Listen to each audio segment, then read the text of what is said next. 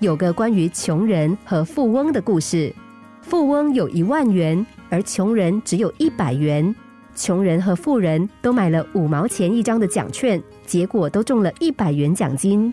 不同的是，穷人乐得几乎跳了起来，因为他的财富又增加了一倍；而富翁却没有任何感觉，他还遗憾自己没有得到更大的奖。给一个缺钱的人一万元，另外再给一个富翁十万元，你想谁会比较快乐呢？一定是那个缺钱的人。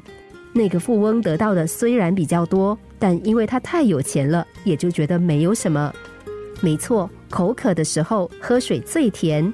如果喝很多水之后，或者喝完饮料再喝水，就会觉得一点都不甜。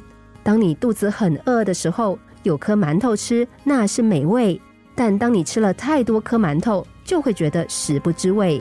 这也就是为什么有许多人回顾过去，都觉得他们一生中最快乐的时刻，正是他们艰苦奋斗、逐渐摆脱贫穷的时候。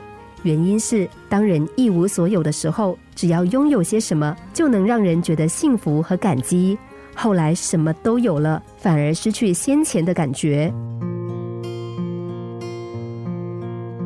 这些年，你觉得自己快乐越来越少，很可能不是因为你缺少什么，而是你拥有的越来越多，反而越来越难满足。